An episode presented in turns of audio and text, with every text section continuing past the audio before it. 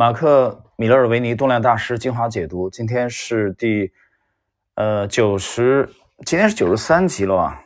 昨天因为这个，我们是把呃，昨天我记得是把两个问题啊合并了。我们把啊，今天九十二集，我们把两个问题合并，其实主要关于是加仓的呃标准的问题。今天这个问题同样也比较简短，我们看第九章的第六个问题：如果你们已经从某个股票啊。盈利很多，那么现在的你们的交易架构呢再次出现，你会不会买更多？啊，这是一个比较有趣的问题啊。你赚了很多了，但你的你的这架构又出现了，你还会不会继续啊买？我们看一下四位的回答。米勒维尼回答会的，但通常会买的比前一次更少一些。我不想过于提高我的这个平均的持股成本。第二位 David。会的，股票在一两年之内发动几波上涨的走势，并且在途中建立好几次的基部啊底部，这种股票通常就是赚大钱的机会。那么，瑞恩这句话啊，让我让我想起来了这个成长股，成长股的在它的主升的行情当中，其实你会有很多次加仓的机会啊。我们不谈离我们太远的股票啊，我们只谈我们操作的。啊，已经操作和已经操作过的股票，比如说一八年以来的，呃，山东药波啊，海大集团这种在主升浪里面，其实你是有很多的加仓的机会的啊。这个包括呃，这个新宙邦啊，三零零零三七的创业板的啊，我不是说让你现在去买啊，你别搞错了。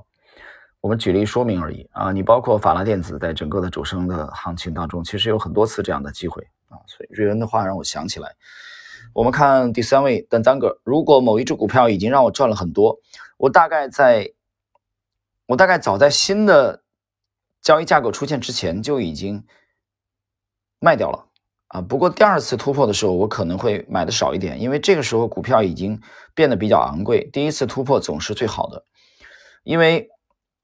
机构投资者当时还并未持有足够的股票，于是他们的需求也就成为了这一波上涨的主要推动力。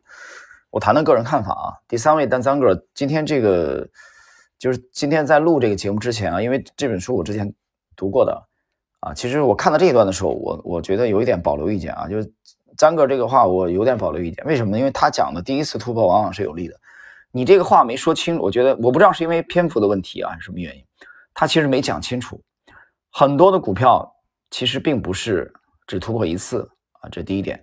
还有很多的股票并不是说只是第一次突破更有利，我见到的很多的股票，它反而是第三次、第二次或者第四次突破才更有利。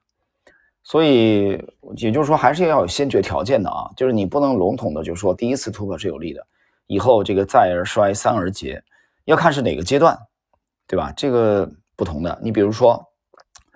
今天中午的时候，北京啊，有一位我的，嗯，那可以说超级粉丝了吧？啊，我们那个洗米的呃成员在跟我沟通交流的时候，他就发了一只个股给我啊，就正好其实跟我交流到这个问题，他提问题，他说老师你帮我看一下，啊，他这个当大概是处于哪个阶段？在在中啊，在中午就就谈到了这个问题，啊，他说这个是不是目前是第二阶段？所以张哥的这个这个回答啊，我觉得大家，呃，你再权威的人啊，这个再成功、再优秀的人，我觉得你都不要去盲从他。我觉得首先第一，我们是要学习借鉴，对吧？他肯定比我们优秀的多，这是毫无疑问的啊。如果不是这样，我们解读大师干什么呢？这是我要讲的第一句话。但是第二句话，不要盲从啊，不要盲从。其实我不认为这个世间有什么神。啊，所谓的神也是锻造出来的，中间也失败过无数次的，对吧？你包括现在这两年甚嚣尘上尘上的啊这家投行，啊，我当然我也解读过啊，解读过他的这个著作啊，啊，他们的这个观点啊，等等等等。但是解读归解读，不要去盲从，尤其自己投资的时候，我觉得应该有独立思维能力啊，不要因为说哎是因为是大佬啊，超级大佬，那我就跟买不动脑筋。拜托，那不是大佬的钱，那是你的钱。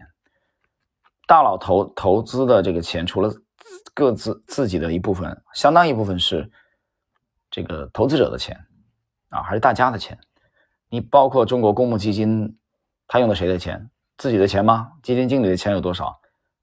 还不是基民的钱，对吧？基民的钱，那你在这个时候，呃，我 我看到了有有相当一批啊，做价值投资的，原来做价投的人都已经崩溃了啊！最近这几个月行情，我讲了，我们的持仓有三分之二也都是比较郁闷的。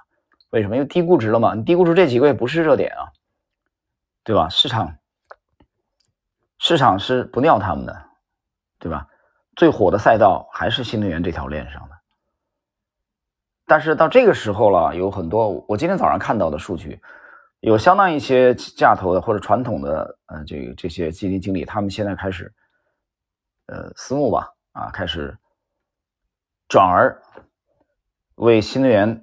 这个疯狂的唱多，我没有说新能源绝对没有机会，我没这么讲过啊。你去看看西米我们的帖子啊，在现在的新能源整体我们觉得比较火热的情况下，怎么去挖掘相对低估的啊？提出了思路和具体的呃一一些这个这个策略吧，大家可以去参考西米。嗯，但是整体来说，这个位置你说新能源是被呃大幅度低估的啊，这句话我觉得肯定是不成立的，肯定是不成立的。当然，回顾从年初到现在，我们做的还是偏保守了。啊，因为从四月份以后，我把三分之二的都重仓的放在了低估值的这个方向。新能源我们就三分之一法拉，是到现在来看偏保守了啊，这个我承认。但是在一周以前，西米我写了一个帖子啊，回顾近期的操作，我是这么写的，呃，没打算去做调仓啊，去把这个三分之二拿出来去啊去追新能源啊，再加仓新能源，我们有三分之一了嘛。没没有打算这么干，为什么呢？我写了一句解释在后边，就是到年底的时候，整个这这一年，二零二一年结束之后，我们回回过头来看，啊，我们这部分低估值的未见得就一定能跑输今年最火最热的啊，之前这几个月的这些赛道，呃，到底是不是这样的？那我们到年底再来看啊，那时候再来总结。第四位，马克里奇二世。如果我想搭上某只股票的大幅的上涨，我肯定会在交易架构出现的时候买进更多。但我通常针对我想持有的股票建立核心的持仓。举例来说，假设我认为股票可能上涨百分之三十，甚至五十，结果几天内就已经冲上了百分之十五或者百分之二十，这种情况下，我可能会先卖出一部分。